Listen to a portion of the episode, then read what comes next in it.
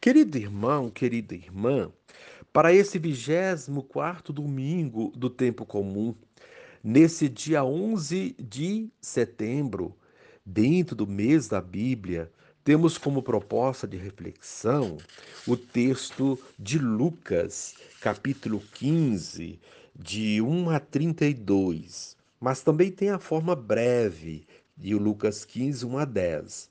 Mas nós vamos fazer a mais longa.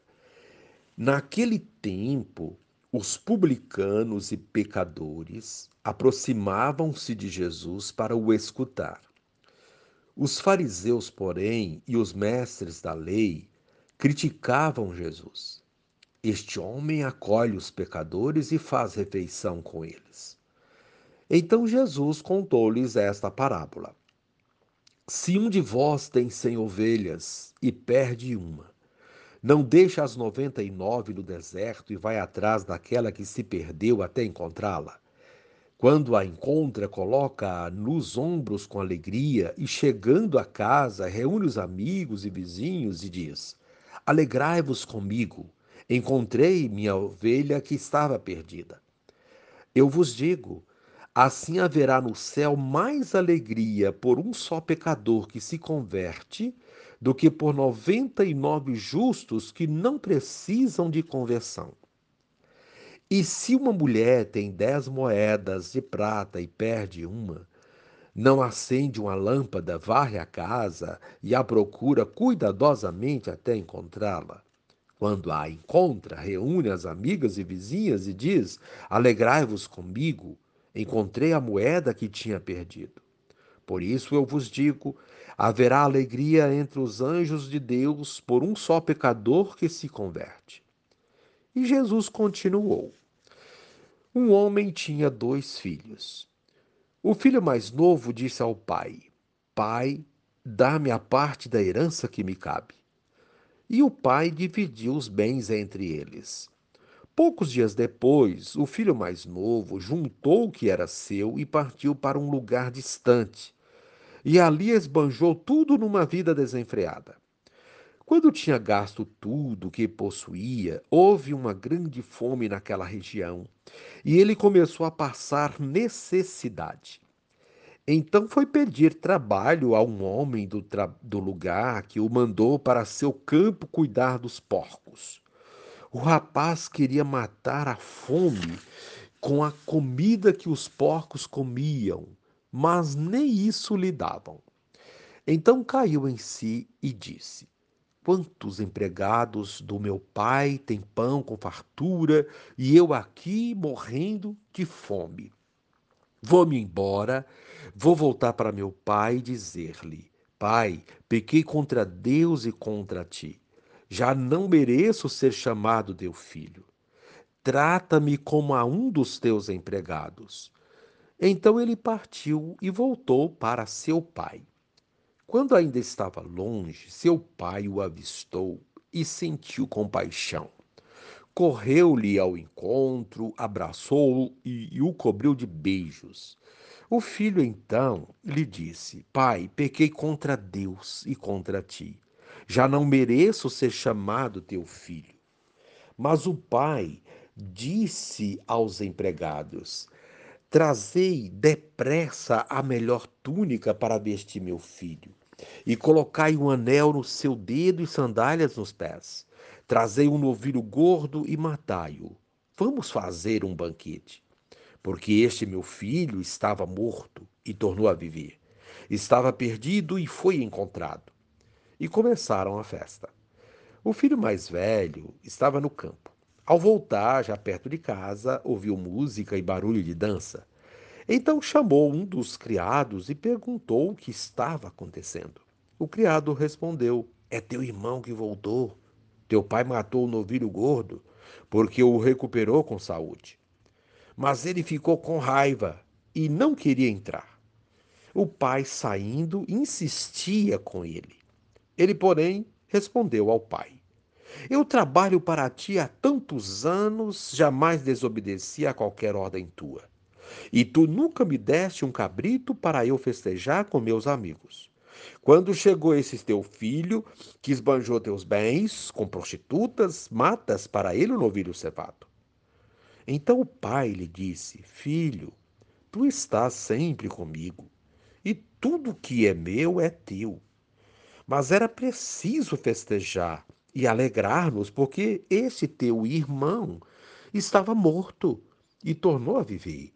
Estava perdido e foi encontrado. Palavra da salvação. Glória a vós, Senhor. Querido irmão, querida irmã, o capítulo 15 de Lucas é o coração do seu evangelho. São três parábolas da misericórdia e do amor de Deus pelos perdidos. Depois de ser criticado pelos fariseus e pelos mestres da lei, porque convivia com pecadores, Jesus conta três parábolas que convidam à alegria por recuperar o que estava perdido. Neste texto, Jesus assume as feições de um pastor que não se conforma em perder um por cento das suas ovelhas a preocupação de uma pobre mulher que perde 10% de suas escassas economias e a dor do pai que perde 50% de seus filhos. As parábolas concluem com festa e banquete. As 99 ovelhas, as nove moedas e o filho mais velho podem representar a atitude de quem se considera justo e praticante fiel das leis e vive em situação privilegiada. São parábolas que questionam quem vive bem e não se preocupa com os que vivem na miséria e no abandono. A ovelha perdida, a moeda extraviada e o filho fugitivo representam aqueles que necessitam da busca e da compaixão. Estes são os que despertam o interesse de Deus para que sejam recuperados e reintegrados. As atitudes de Jesus, que devolve a alegria de viver, deveriam despertar a consciência dos cristãos e das autoridades e também da sociedade para recuperar os perdidos da vida. Querido irmão, querida irmã, os fariseus não viam com bons olhos a aproximação de Jesus com pessoas tidas como pecadoras. Mas aí residia a grande novidade de Jesus: aproximar-se dos que se julgavam perdidos para resgatá-los. Jesus mostrou essa novidade em três lindas histórias.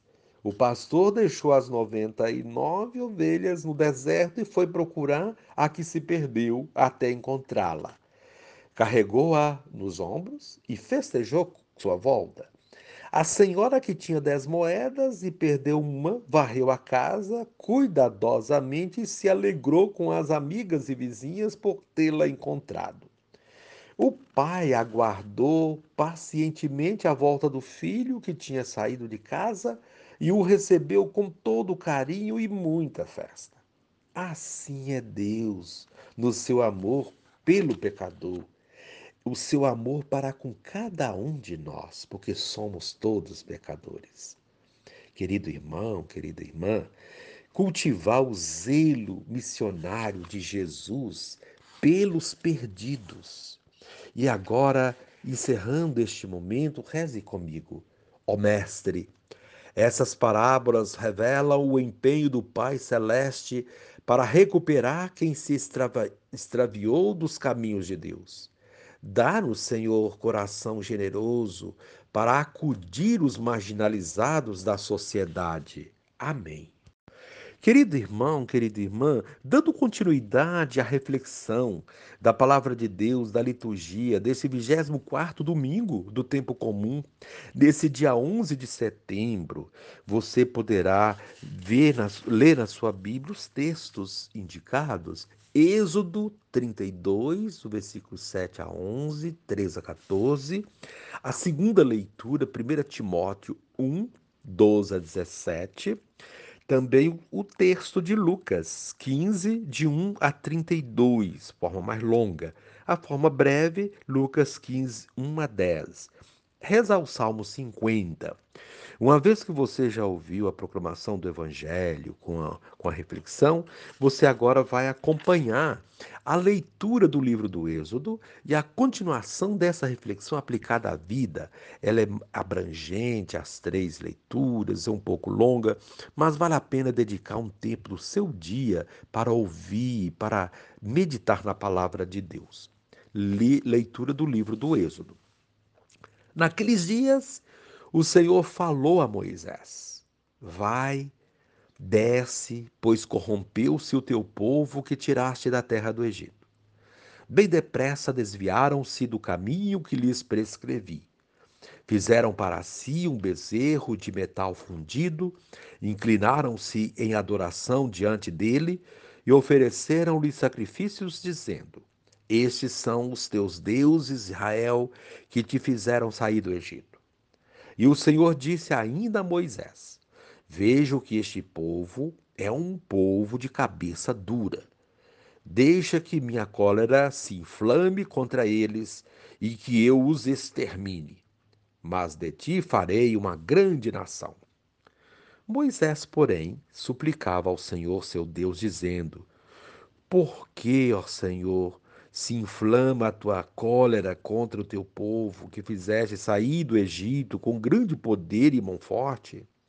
Lembra-te de teus servos Abraão, Isaque e Israel, com os quais te comprometeste por juramento, dizendo: Tornarei os vossos descendentes tão numerosos como as estrelas do céu, e toda esta terra de que vos falei, eu a darei aos vossos descendentes como herança para sempre. E o Senhor desistiu do mal que havia ameaçado fazer ao seu povo. Palavra do Senhor, graças a Deus. Querido irmão, querida irmã, podemos chamar este vigésimo quarto domingo do tempo comum de o domingo da misericórdia, pois a misericórdia de Deus é o tema central da liturgia da palavra de hoje. A misericórdia de Deus pede a nossa misericórdia, o que nos faz lembrar outro pedido de Jesus. Sede misericordiosos, como vosso Pai Celeste é misericordioso. Lucas 6, 36. Misericórdia é ter compaixão dos que sofrem, sobretudo dos que são marginalizados, porque são pecadores. Pecadores todos nós somos, porém, há uns mais pecadores que outros. Há também os que não se acham pecadores. E por isso também se acham no direito de apontar o dedo para julgar e condenar os que são tidos como pecadores. Foi o que ocorreu com Jesus quando os publicanos e pecadores se aproximaram dele para escutá-lo. Eles foram acolhidos por Jesus porque precisavam mais do que os outros. Jesus se compadecia deles, mas não era compreendido pelos fariseus e mestres da lei, pois estes se julgavam perfeitos sem pecado. Geralmente, quem se acha sem pecado se acha também no direito de condenar quem vive no pecado. Isso acontecia naquele tempo e acontece ainda hoje. Cuidado com quem se julga santo, pois essas pessoas podem ter o coração endurecido para a misericórdia e o perdão. Jesus recebia duras críticas por acolher os pecadores e por fazer refeição com eles. Esse gesto de Jesus é um profundo gesto de amor. Um amor capaz de transformar a vida daqueles que dele se aproximam. E era essa a intenção de Jesus: acolher para incluir os que viviam à margem, os que eram julgados, condenados e não amados. Nesse contexto, Jesus conta três parábolas que nos ajudam a entender o verdadeiro sentido da misericórdia e do amor de Deus para com todos, sobretudo para aqueles que mais precisam do seu amor. A primeira parábola é a da ovelha perdida. Quem tem cem ovelhas e perde uma, deixa as noventa e nove na segurança do redil e vai buscar aquela que se desgarrou do rebanho. Quando a encontra, a coloca nos ombros e atrás de volta, cheio de alegria por ter encontrado a sua ovelha. Chama os vizinhos para partilhar a boa notícia e se alegrarem juntos. Essa busca é uma busca carinhosa, dedicada, amorosa. Não é a polícia indo atrás de um bandido para prendê-lo. A ovelha volta porque sentiu o amor do pastor. Ambos se alegram com esse encontro. Assim acontece conosco ou com qualquer filho de Deus que se desvia do caminho. Deus vem ao nosso encontro e se alegra quando nós aceitamos voltar para o seu caminho. Cabe aqui refletir quantas foram as vezes em que Deus nos trouxe de volta para estar quando estávamos perdidos ou no caminho da perdição. Quantos filhos de Deus estão ainda aguardando ser encontrados por Ele? Não podemos ter o coração endurecido e impedir que esse encontro do pastor e da ovelha perdida aconteça. Cada vez que nós não fazemos nada para ajudar quem está no caminho errado ou quem está precisando de nós, cada vez que criticamos ou dificultamos essa aproximação, nós estamos nos comportando como os fariseus e os mestres da lei, ou então como o filho mais velho da parábola do filho pródigo, ou seja, julgando os que vão a esse encontro. O coração misericordioso do bom pastor que vai ao encontro das ovelhas deve ser também o nosso coração. Alegrar-se quando alguém que está à margem volta ao convívio de Deus. A segunda parábola da moeda perdida tem um significado similar. A mulher tem dez moedas de prata e perde uma. Essa moeda perdida vai lhe faltar muita, vai lhe fazer muita falta. Sem ela, a mulher não terá o suficiente para comprar o que necessita.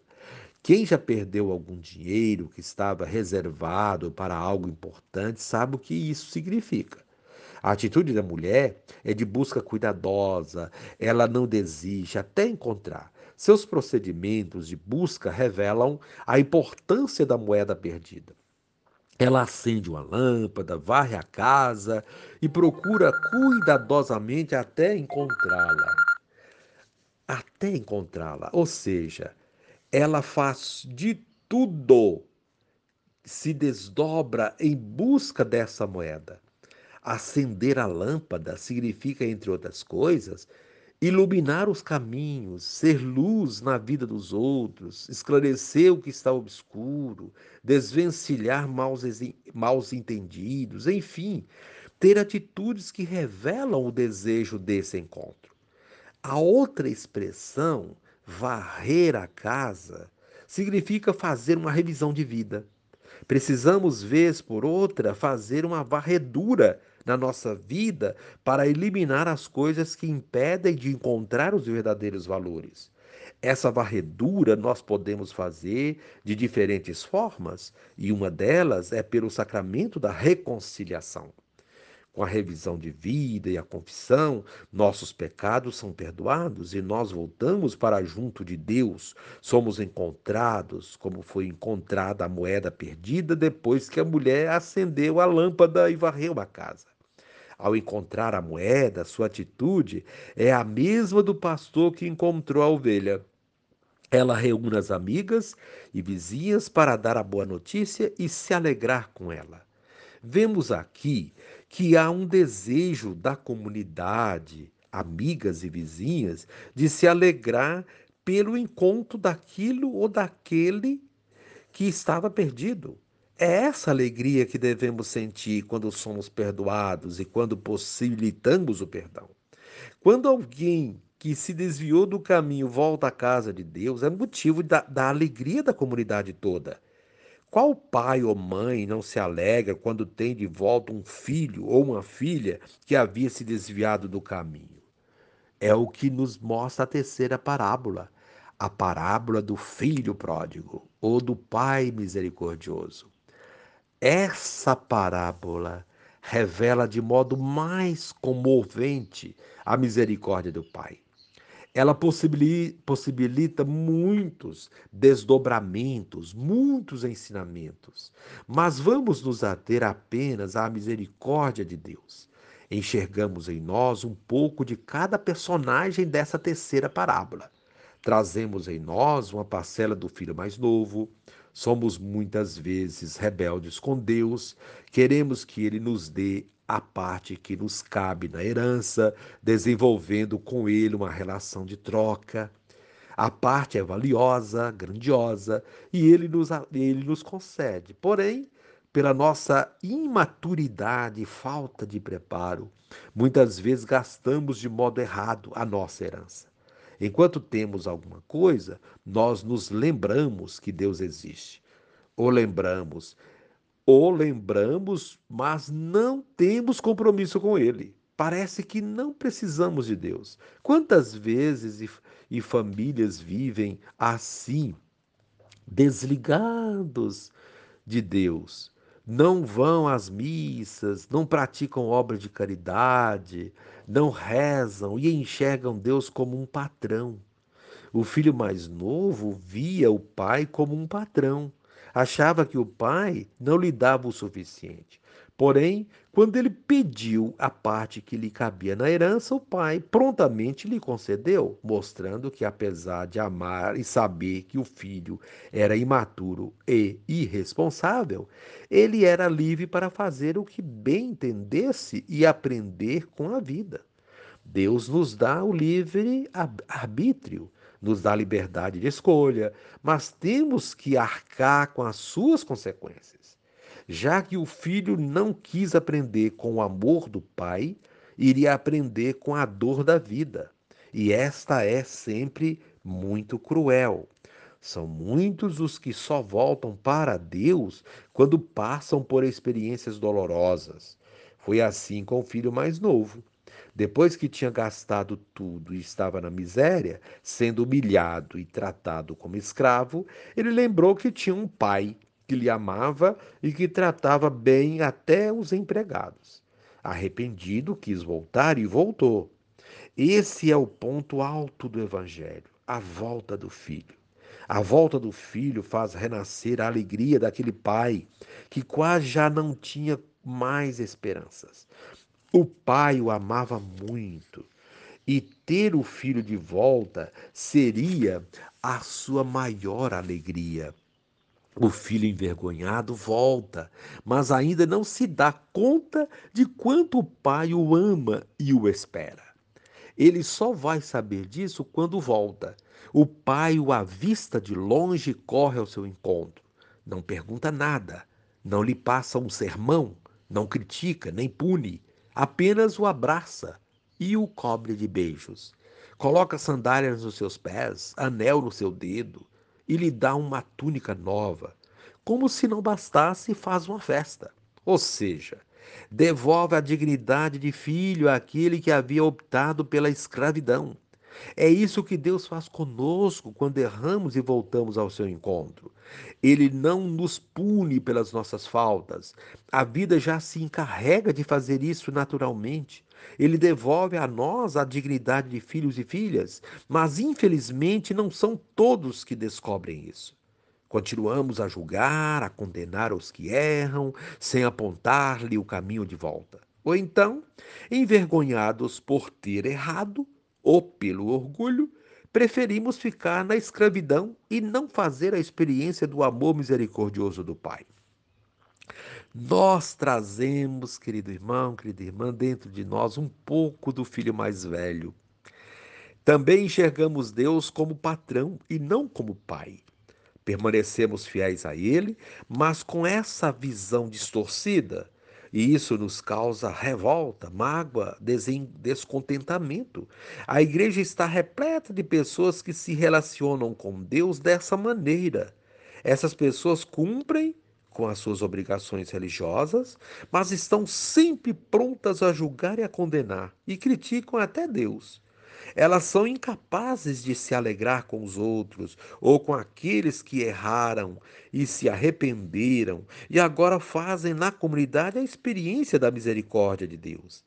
Essas pessoas, que pode ser qualquer um de nós, agem por obrigação e esperam sempre que Deus, o patrão, lhes pague por seus bons procedimentos. Essas pessoas são geralmente duras com as outras. Dificilmente têm compaixão ou misericórdia porque se acham justas e perfeitas, porém injustiçadas. Esse irmão mais velho agia assim. Ele não quis entrar e se alegrar com a volta do irmão, porque o pai nunca lhe havia dado um cabrito para ele festejar com seus amigos. Por isso preferiu ficar do lado de fora, criticando a atitude do pai condenando o irmão que havia gastado tudo com prostitutas. Precisamos rever isso em nós, pois esse irmão mais velho que habita em nós nos dá uma visão distorcida de Deus, e isso empobrece a nossa religião e a nossa prática religiosa. Mas felizmente, muitos de nós também trazemos uma parcela desse Pai misericordioso. E é essa parcela que precisamos cultivar e fazer crescer em nós. É ela que nos aproxima de Deus e de nossos irmãos. Essa parcela nos faz pessoas sensíveis, capazes de se compadecer com o sofrimento alheio, faz de nós pessoas misericordiosas com as fraquezas dos irmãos e nos ensina a amar e perdoar. Concede a nós o sentimento divino da compaixão, que significa sofrer com aqueles que sofrem, sentir a dor do outro e fazer qualquer coisa para ajudá-lo. É essa parcela de Deus que existe em nós que não podemos deixar oculta ou que seja encoberta por outras características ou perfis. Ela nos dá a sintonia com Deus e conseguimos, através dela, enxergar o lado bom das pessoas, por pior que elas possam parecer. É isso que vemos nas outras duas leituras de hoje. A segunda leitura mostra Paulo reconhecendo a infinita misericórdia de Deus na sua vida. Ele era uma pessoa vil, perseguidora dos cristãos, maldosa, apta a julgar, perseguir e condenar os outros. Porém, quando foi encontrado por Cristo, teve sua vida transformada. A misericórdia de Deus foi revelada na pessoa de Paulo, e ele faz questão de testemunhar isso aos seus irmãos. Aquele que antes blasfemava, perseguia e insultava, agora viu transbordar a graça de Deus na sua vida. Ele encontrou misericórdia porque agia com a ignorância de quem não tinha fé com isso, ele reconheceu que Cristo veio ao mundo para salvar os pecadores e ele foi um dos primeiros. Foi isso que Jesus mostrou no Evangelho de hoje aos fariseus, aos doutores da lei e a cada um de nós, ao contar as três parábolas supracitadas. Quando reconhecemos a misericórdia de Deus, somos também misericordiosos com nossos irmãos. Essa misericórdia de Deus se revela também na primeira leitura do livro do Êxodo. Aqui vemos Deus sendo paciente e misericordioso com um povo que insistia em se desviar do caminho e não obedecer os seus ensinamentos, transmitidos através de Moisés. Deus os repreendia, mas eles insistiam no erro. Através da súplica de Moisés, Deus se compadece desse povo e desiste de puni-los pela desobediência. Vemos assim que Deus não pune, não castiga, mas corrige as nossas falhas e as corrige com amor, como o pai da parábola do filho pródigo. Querido irmão, querida irmã, que saibamos reconhecer nossos erros e pedir a misericórdia do Pai, como nos ensina o Salmo 50 de hoje. Estejamos sempre prontos a nos levantar e ir ao encontro de Deus, a voltar para a casa do Pai, não importando o erro que tenhamos cometido. Quando nós nos arrependemos e nos propomos voltar, Ele sempre nos acolhe com festa e nos perdoa. Sua misericórdia é infinita. Querido irmão, querida irmã, encerrando este momento, reze comigo.